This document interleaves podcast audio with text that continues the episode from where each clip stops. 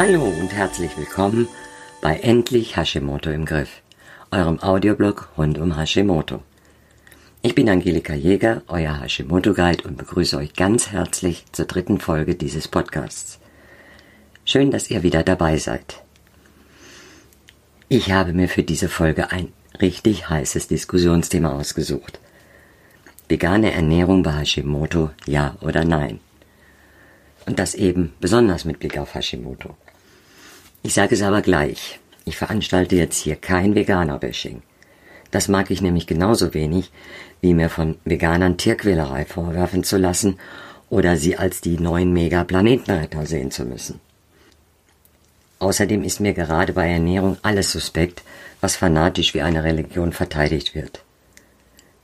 Persönlich habe ich da liberale Erfahrungen mit Vegetariern gemacht zumal ich selbst auch gerne mal während der Woche vegetarische Tage einlege. Ich bin dann eher, eher ovolacto unterwegs, weil dann mein Protein aus Eiern besteht und für den Genuss ist schon mal ein Spritzer Sahne auf dem Kaffee dann drin. Ja, ich weiß, Sahne ist ein Milchprodukt, aber ich benutze Sahne sehr selten, in sehr geringen Mengen und als die berühmte Ausnahme. Darüber hinaus ist es mir egal, ob jemand vegan, vegetarisch oder als Allesesser unterwegs ist. Solange er damit glücklich und zufrieden ist, sage ich ganz einfach jedem das Seine. Es sei denn, er oder sie hat Hashimoto. Denn dann sieht die ganze Sache schon etwas anders aus. In meinem Hashimoto-Konzept ist Fleisch durch die Anlehnung an Paleo enthalten. Das kann ich auch noch ganz gut für Vegetarier anpassen, solange noch Fleisch und Fisch gegessen wird. Ist aber jemand überzeugter Veganer, kann ich ihm nicht helfen mit meinem Konzept für Hashimoto. Und das nicht, weil ich etwas gegen Veganer habe, sondern schlicht und einfach, weil mich diese Ernährung bei Hashimoto nicht überzeugen kann. Deshalb habe ich mich zu wenig damit beschäftigt, um kompetente und effiziente Unterstützung bei einer Ernährungsumstellung auf vegane Ernährung äh, zu liefern. Übrigens überzeugt mich auch die Blutgruppenernährung nicht wirklich und auch die Rohkostkonzepte eines medizinischen Mediums nicht. Aber ich stelle das ja jetzt auch nicht einfach alles so in den Raum. Da könnte ja jeder kommen.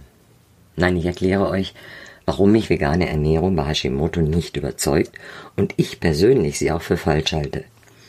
Zuerst einmal, was unterscheidet vegetarisch von vegan?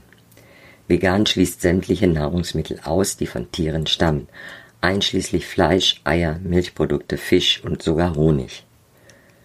Vegetarier hingegen verzichten auf Fleisch, nutzen aber häufig noch Fisch, Milchprodukte und andere Produkte, die von Tieren stammen. Als nächstes schauen wir uns mal die Gründe an, die gleichzeitig aber auch sehr offensichtlich sind, warum eine vegane Ernährung eher kritisch bei Hashimoto zu sehen ist. Vegane Ernährung nutzt logischerweise pflanzliche Proteinquellen. Für unseren Körper ist es aber sehr viel schwerer, pflanzliches Protein zu verwerten. Es wird schwerer aufgenommen und ist deutlich schlechter bioverfügbar. Viele dieser Proteine stammen aus Soja, was bei Hashimoto eben ausfällt. Oder wollt ihr etwa eure Schilddrüse umbringen? Weitere Proteine stammen häufig aus Hülsenfrüchten. Auch alles andere als gut für uns, besonders mit Blick auf den Darm. Veganer nutzen auch viele Getreideprodukte. Wie ihr aber wisst, enthält jedes Getreide auch Gluten, mit Ausnahme von Hafer. Deshalb verzichten wir ja darauf. Und jetzt überlegt mal. Soja scheidet aus. Hülsenfrüchte und Getreideprodukte haben nicht nur negative Wirkung auf den Darm, enthalten viele Lektine und Phytate, fördern Entzündungen, sondern sind auch noch kohlenhydratreich. Damit entfernen wir uns um Lichtjahre von Blutzuckerstabilisierung. Das Autoimmunprotokoll ist ja schon sehr eingeschränkt in, in der Lebensmittelauswahl. Schauen wir aber mit Hashimoto-Blick auf diese vegane lieber nicht Liste, dann sehe ich nicht mehr viel, was uns satt machen soll. Und die ganzen Fleisch-, Wurst- und Käseersatzprodukte, vor Jahren nannte man das Analogkäse und Analogfleisch, sind hochgradig verarbeitet und vollgepackt mit Zusatzstoffen. Hm, ich sehe aber jetzt trotzdem den zweifelnden Blick. Da war doch diese Bekannte, die auch Hashi hat und die gesagt hat, durch Umstellung auf vegan wäre es ihr gleich viel besser gegangen. Ja, das ist gut möglich. Zum einen hat eine vegetarische und vegane Ernährung natürlich guten Einfluss und definitiv auch positive Vorteile für den Körper. Bei veganer Ernährung wird auf Milchprodukte verzichtet und auf Eier. Beide Lebensmittel können starke Unverträglichkeiten auslösen, gelten als hochreaktiv und fördern Entzündung. Deshalb sind sie ja auch beim Autoimmunprotokoll nicht enthalten. Dass sich jemand mit Hashimoto bei Umstellung auf vegane Ernährung besser fühlen kann, ist also durchaus erklärbar. Es bleiben aber die kritischen Lebensmittel, wie Hülsenfrüchte und Getreide, wenn ich mal davon ausgehe, dass niemand von euch noch Soja einrührt. Hanfprotein ist ein gutes Protein.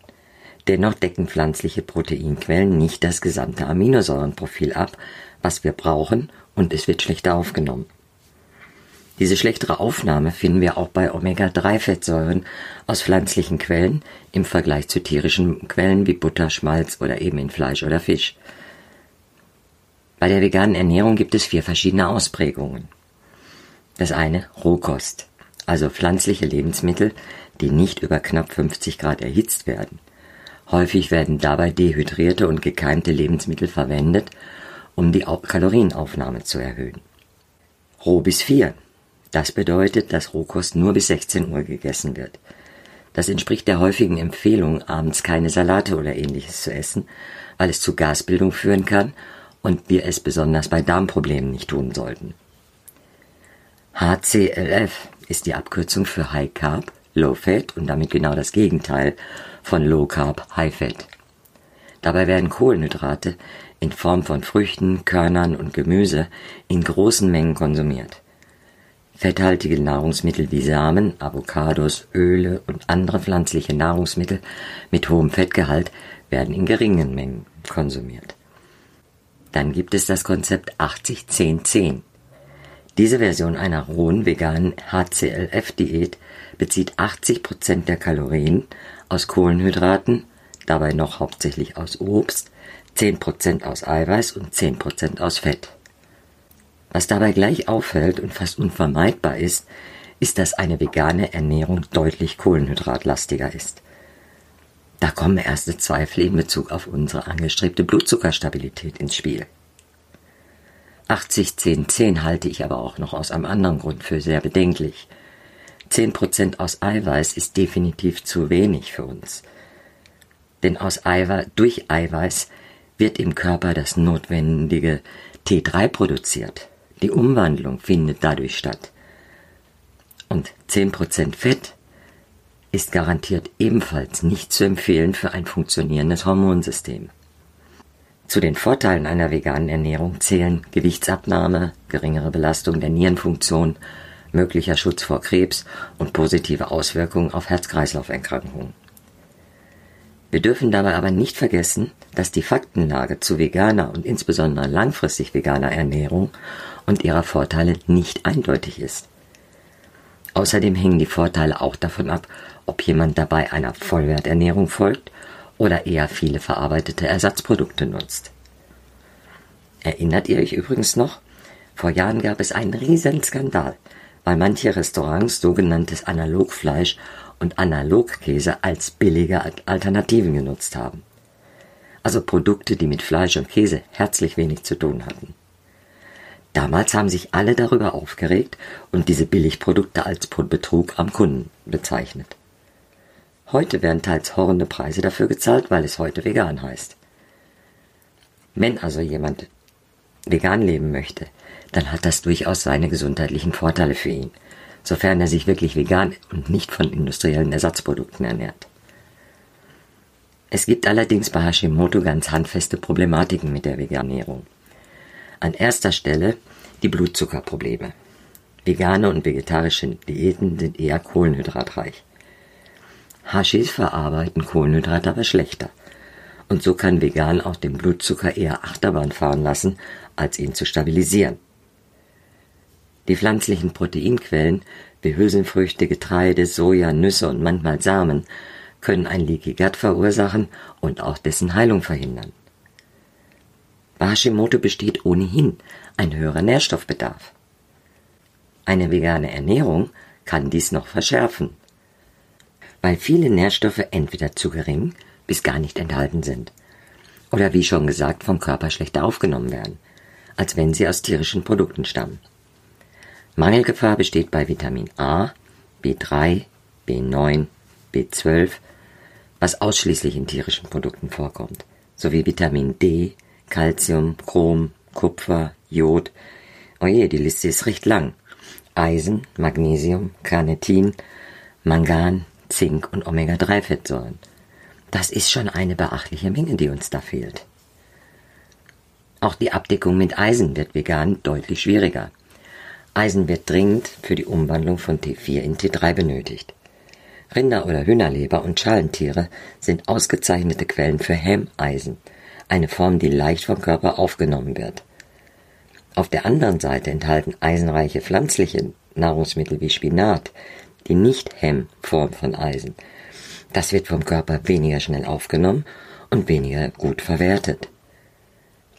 Es wird für Veganer also schwierig, die benötigte Eisenmenge allein aus pflanzlichen Lebensmitteln aufzunehmen. Dadurch haben sie ein erhöhtes Risiko für eine Schilddrüsenerkrankung.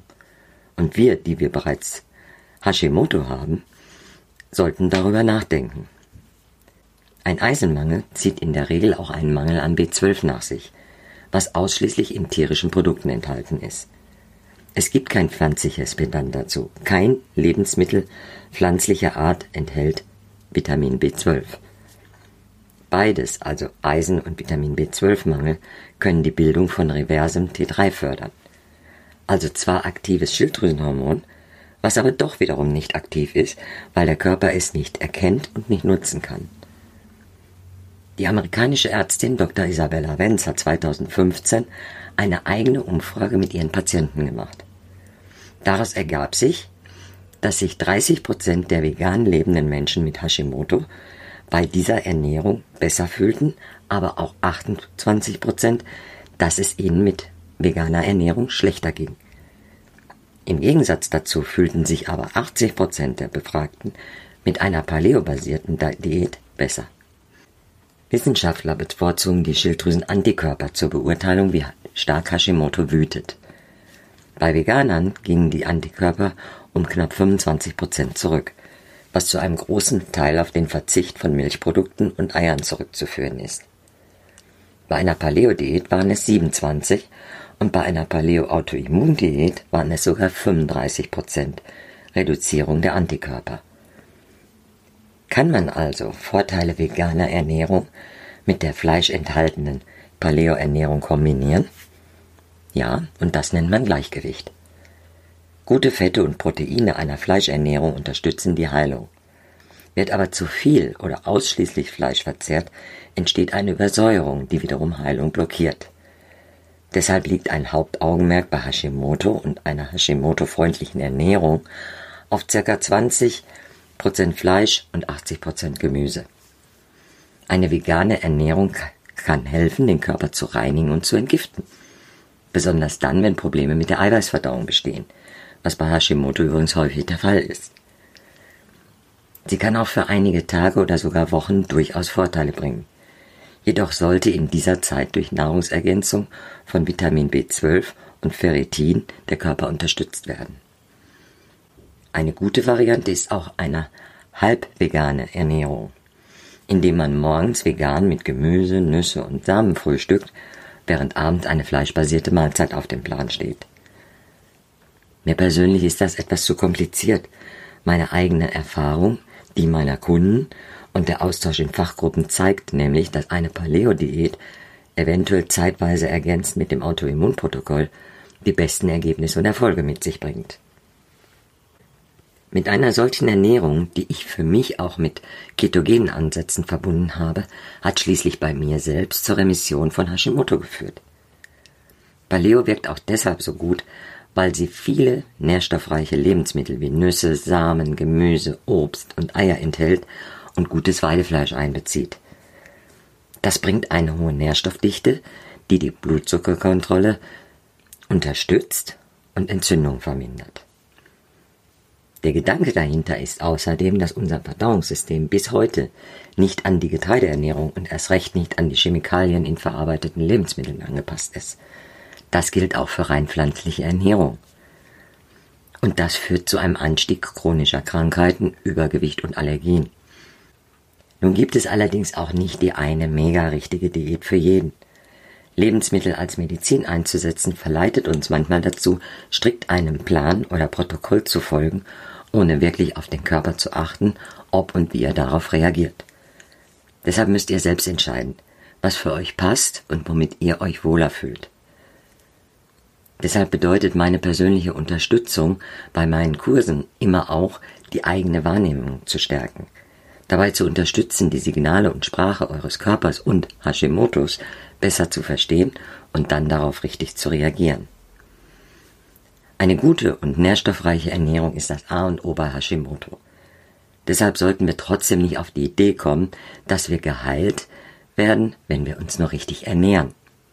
Das Thema Heilen und dessen Definition habe ich ja schon in Folge 1 und 2 angesprochen.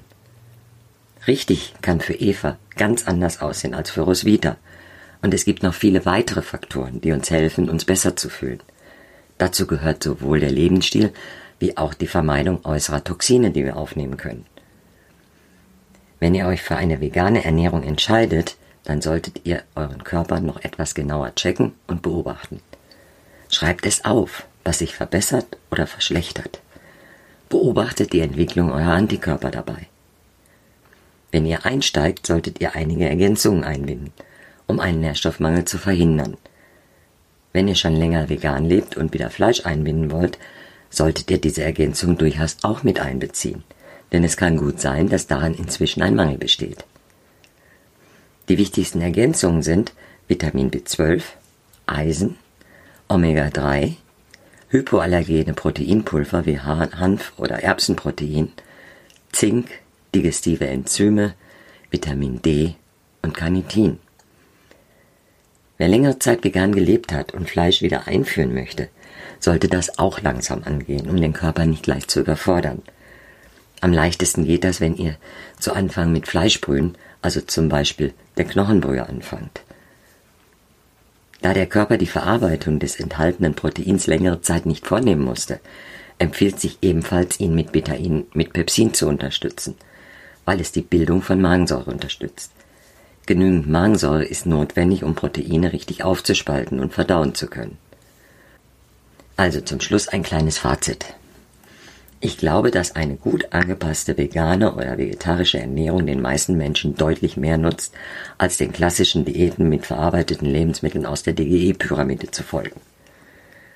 Dennoch scheint eine Paleo-Diät bei Hashimoto sinnvoller zu sein. Am wichtigsten ist, dass wir keine Religion daraus machen und dogmatisch irgendwelchen Plänen folgen. Konzentriert euch auf euren Körper und beobachtet, spürt und bemerkt, was euch gut tut und womit ihr euch besser fühlt. Das kann manchmal auch etwas experimentieren bedeuten. Bleibt aber dabei auch offen. Offen dafür, den Kurs zu ändern, wenn ihr merkt, dass für euch etwas nicht funktioniert. Auf diese Weise findet ihr euren ureigenen Ernährungsplan, der für euch am besten funktioniert und eurem Hashimoto gut tut. Wann immer ihr Fragen dazu habt, sprecht mich an Schreibt mir, hinterlasst mir Kommentare. Ich helfe und unterstütze euch gerne dabei, euren Hashimoto zu verstehen und endlich Hashimoto im Griff zu haben. Bis demnächst in einer weiteren Folge meines Audioblogs. Euer achtsamer Hashimoto Guide Angelus.